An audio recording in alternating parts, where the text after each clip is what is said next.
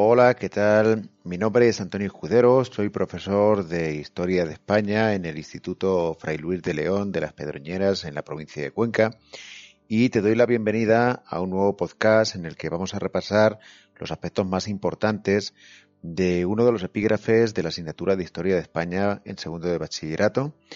Hoy vamos a repasar el epígrafe dedicado a la Hispania romana y al reino visigodo de Toledo. En este caso vamos a estructurar este epígrafe, como no puede ser de otra manera. Por un lado, estudiaremos los aspectos más importantes de la conquista y de la romanización referidos a la Hispania romana. Y en segundo lugar, vamos a ver aquellos aspectos más importantes de la crisis de Hispania hasta llegar al reino visigodo con capital en Toledo. Así que vamos a empezar y en este caso lo haremos analizando el proceso de conquista de la, de la península ibérica por parte de los romanos. Bueno, hay que decir en primer lugar que en el largo periodo que, en el que se produjo la, la, conquista de la península ibérica entre el año 218 a.C. y 19 de, del año también antes de Cristo, bueno, pues este largo periodo eh, de tiempo estuvo interrumpido por periodos de, de, de inactividad eh, bélica y otros episodios de intensa actividad. La sumisión en este caso de los pueblos indígenas, tanto de íberos como celtas, pues se circunscribe en el contexto de la Segunda Guerra Púnica que enfrentó, como ya sabes, a Roma por un lado contra, contra Cartago. En este sentido hay que, o vamos a dividir nosotros ese proceso de conquista, aunque se puede dividir en, más fases, pero nosotros lo vamos a hacer en, en líneas generales en tres fases distintas. Por un lado, en primer lugar, entre el año 218 y 197 a.C., la ocupación del litoral mediterráneo. Esa ocupación del litoral mediterráneo realmente es una ocupación rápida, dado que los pueblos eh, mediterráneos, fundamentalmente íberos, estaban acostumbrados a la llegada de, de, pueblos foráneos. Es el caso, por ejemplo, de la llegada de, de griegos, de fenicios, de cartagineses anteriormente. En una segunda etapa, los romanos penetran directamente hacia el interior de la meseta entre los años 197 y 27 a.C. En este, en este momento, pues se desarrollan las llamadas guerras lusitanas y hay que señalar la importancia que tuvo, por ejemplo, Viriato como caudillo que luchó contra las tropas eh, de Galba y también las guerras celtíberas. Y dentro de esas guerras celtíberas, pues el episodio más, más llamativo, ¿verdad?, está en aquella resistencia de la ciudad de Numancia, en la actual provincia de Soria. Por último, la última etapa de conquista, después de la etapa del Mediterráneo, después de la etapa de la meseta, tiene que ver con, con la llegada a la franja del Cantábrico entre el año 27 y 19 a.C., donde el propio emperador Octavio Augusto tuvo que personarse con varias legiones para someter a las poblaciones astures, de Astures perdón, y de cántabros. Una vez ya eh, terminado el proceso de, de, ocupación de la península ibérica, durante todo el mismo se fue desarrollando la romanización. Y la romanización, al fin y al cabo, no es sino pues un proceso de, de adaptación que los pueblos de la península ibérica eh, tuvieron que ir haciendo progresivamente a las estructuras económicas, sociales, políticas y culturales de la civilización romana. Es decir, un proceso en el que la cultura íbera y celta anterior va desapareciendo y donde la legislación romana se impone, el uso del latín también, poco a poco los romanos van desarrollando e implantando distintas obras públicas. Como ejemplo de estas obras públicas no podemos dejar de lado el acueducto de Segovia, maravilla de, nuestro, de nuestra historia del arte, y también en este caso las calzadas romanas que todavía en algunos casos siguen estructurando el trazado de nuestras autovías y carreteras. En ese sentido, dentro de las calzadas vamos a señalar dos ejemplos como son la vía Augusta y la vía de la Plata. También las costumbres romanas se fueron implantando progresivamente. Nosotros, desde la península ibérica, también se aportaron grandes nombres a la historia de Roma.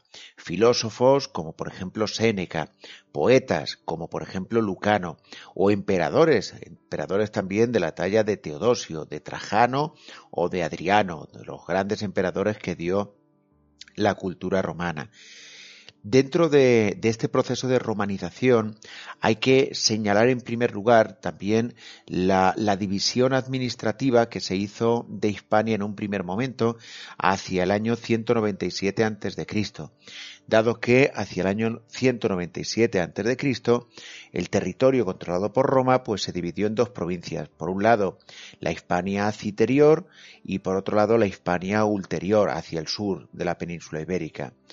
Hay una segunda división que, comprende, en este caso, a partir del año 27 a.C., llevada a cabo por eh, el emperador Augusto, la creación de tres provincias. Por un lado, la Bética, que tenía un marcado carácter senatorial, y por otro lado también la Lusitania y la Tarraconensis. Estas dos últimas estaban sometidas directamente al poder imperial.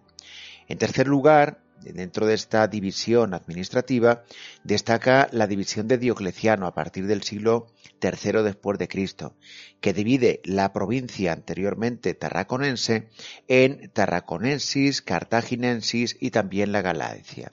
Y en este caso convierte a Hispania en una diócesis incluida en este caso en la prefectura también de las Galias. Por último, pues en el siglo IV después de Cristo se creó la provincia baleárica. A partir de ahí se estableció una división definitiva de la Hispania romana. Hay que señalar también que desde el punto de vista de la organización económica y desde el punto de vista de la organización comercial, la Hispania romana se convirtió desde el principio en una colonia de explotación de materias primas. Así con todo, pues, por ejemplo, de la península ibérica se obtenían enormes cantidades de, por ejemplo, oro, directamente desde las minas de las médulas en León, o por ejemplo también aceites, esclavos, y no podemos olvidar, dado que estamos en Castilla-La Mancha, de las minas de mercurio, que situadas en, en la localidad ciudad realeña de Almadén. También es cierto que incluso desde, desde aquí se importaban productos manufacturados desde Roma, en cuanto y dejando a un lado ya el aspecto puramente económico, desde el punto de vista social, hay que señalar que eh, Roma se desarrolló a partir de, una sociedad evidentemente eh, clasista. Y esa sociedad clasista estableciendo una especie de pirámide en cuya cúspide se encuentra la aristocracia, compuesta por senadores y por caballeros.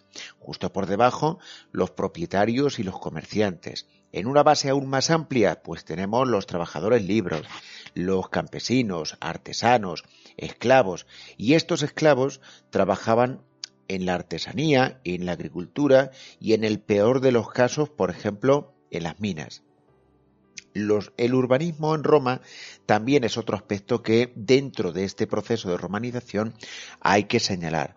Fundamentalmente porque la romanización se desarrolla a partir de la ciudad de Roma. Y en este sentido, bueno, pues los romanos fundan colonias totalmente nuevas, como pueden ser desde Emérita Augusta, que es la actual Mérida, capital de la comunidad de Extremadura, pasando por, por ejemplo, Caesar Augusta o Zaragoza. En nuestra comunidad autónoma, pues vamos a señalar eh, lugares emblemáticos como Carranque o también la ciudad de Ercábica y Segóbriga. Núcleos antiguos que también fueron adaptados, por supuesto, como por ejemplo la ciudad de Tarraco o el antiguo, el antiguo enclave que antes había sido griego como Emporión y que ahora pues se adapta a, época romana. Hay que señalar también que Vespasiano, Vespasiano eh, a la hora de hablar de, eh, por ejemplo, eh, el proceso de romanización, este se aceleró con el hecho de que este emperador último que acabo de mencionar, Vespasiano, pues dio entrada a, la participación de numerosas familias de, las distintas provincias del imperio en la organización política de este imperio. Caracalla, por ejemplo, amplió también la ciudadanía romana a todos los hombres libres a partir del año 212 después de Cristo. Uno de los aspectos más importantes de la romanización es el aspecto que tiene que ver con la religión. Tú sabes perfectamente que los romanos se dedicaban a la religión politeísta y que desde el siglo I también ofrecieron culto al emperador. Bueno, pues en el siglo I también aparecen, desde la zona oriente, aparecen eh, distintos cultos relacionados con el monoteísmo. Uno de ellos es el cristianismo. Y el cristianismo se empieza a extender por todos los confines del imperio. Pero también es cierto que, al mismo tiempo que se extiende, hay algunos emperadores como Decio y Diocleciano que orquestan algunas persecuciones. El edicto de Milán, en el año 313 después de Cristo, permitió eh, poner fin a, dichas persecuciones. Muchos años más tarde, ya con el edicto de Tesalónica, pues se terminarían por completo estas persecuciones y la religión cristiana pasaría a ser la oficial del imperio. Todo imperio al final tiende a, tiende a, caer y, todo tiene su fin, como cantaban en su momento los módulos y después grupos como Medina Zara. Y, y, en ese sentido, pues la crisis del imperio llega a partir de distintas causas. ¿Cuáles son estas causas? Pues tienen mucho que ver con, por ejemplo, la crisis fiscal a la que se tuvo que enfrentar a partir del siglo III después de Cristo. Y esa crisis fiscal vino fundamentalmente dada también por el, fin de las conquistas y el hecho de que eh, Caracalla, hemos dicho anteriormente, extendiese ese concepto de ciudadanía romana a todos los confines del imperio y a todas las provincias. En segundo lugar, también, dentro de las causas de la crisis del imperio, podemos señalar, eh, evidentemente, la presión de los pueblos bárbaros sobre las fronteras, sobre el limes, que se llama. Y ejemplo de ello, pues por ejemplo, la presencia de francos y alamanes, con A, que siempre nos equivocamos y decimos aquello de francos y alemanes. No, pues son alamanes, en el año 260 después de Cristo. Las luchas por el poder y la debilidad imperial, pues también una de las profesiones de riesgo de esta época era convertirte en emperador. Y todo ello, todo ello dio lugar a un colapso mm, completo del comercio, fruto de esa inseguridad, y a un progresivo proceso de ruralización que llevó a cabo o que condujo, en este caso, mejor dicho, a, una economía de autosuficiencia. Las ciudades dejan de ser el epicentro de la vida económica y el campo adquiere cada vez más protagonismo. Bueno, hemos dicho anteriormente que los pueblos bárbaros se sitúan en el Limes como consecuencia, bueno, de la presión que otros pueblos vienen ejerciendo, mm, como por ejemplo los hunos.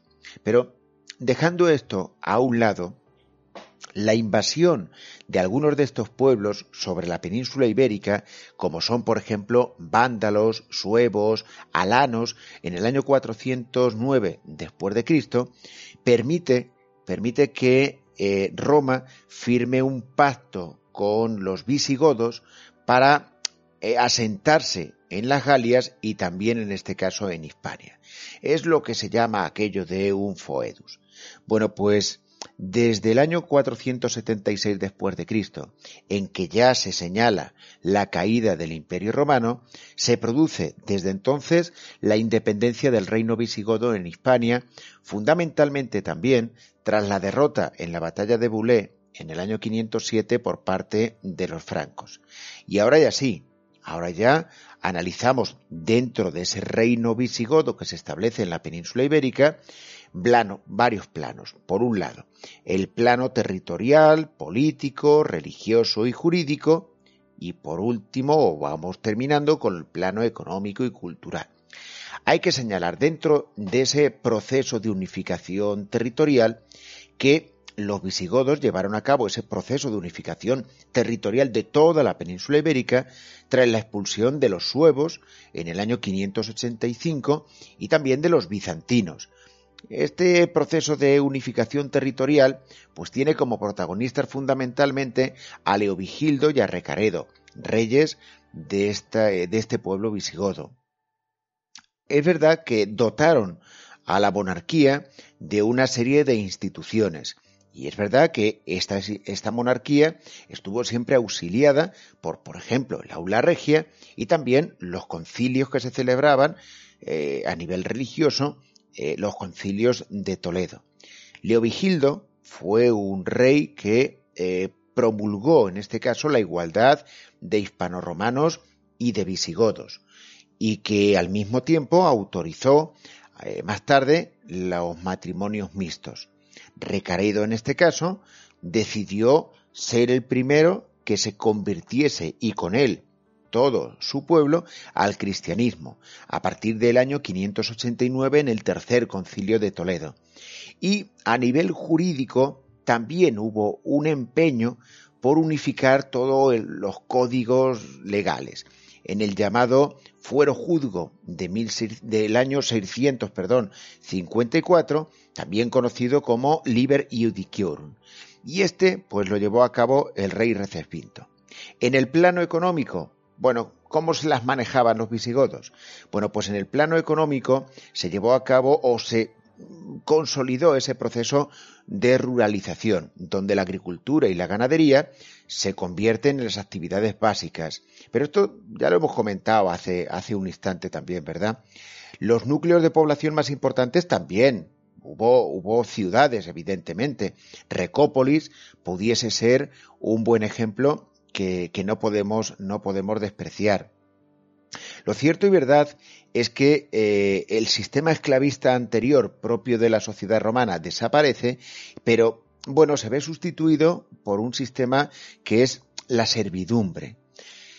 Ah, hemos señalado el plano territorial, el plano religioso, con el auxilio de algunas instituciones, el plano eh, religioso, digo, el plano jurídico, económico. Bueno, en el plano, por ejemplo, cultural, hay que señalar que el pueblo visigodo y el reino visigodo de Toledo estuvo influenciado en todo momento por la herencia romana y también cristiana. No en vano, el latín continúa siendo una lengua importante tanto en las sedes episcopales como también en los monasterios. Y la figura por excelencia dentro de la cultura visigoda es, por ejemplo, San Isidoro de Sevilla en sus etimologías. Finalmente, habría que señalar también cómo a mediados ya, por último y para concluir, del siglo VII se produce una falta de autoridad y una debilidad del de, eh, reino visigodo de Toledo. Y esas disputas que se van produciendo tienen mucho que ver con eh, las disputas por el trono.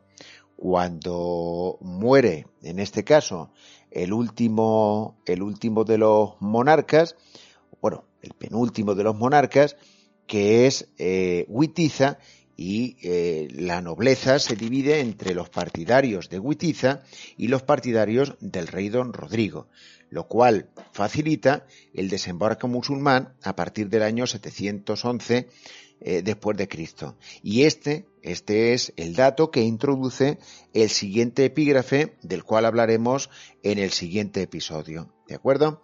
Pues hasta aquí y espero que a partir de aquí y con los apuntes en la mano y los libros de texto, pues puedas eh, reforzar un poco más tu idea de este epígrafe.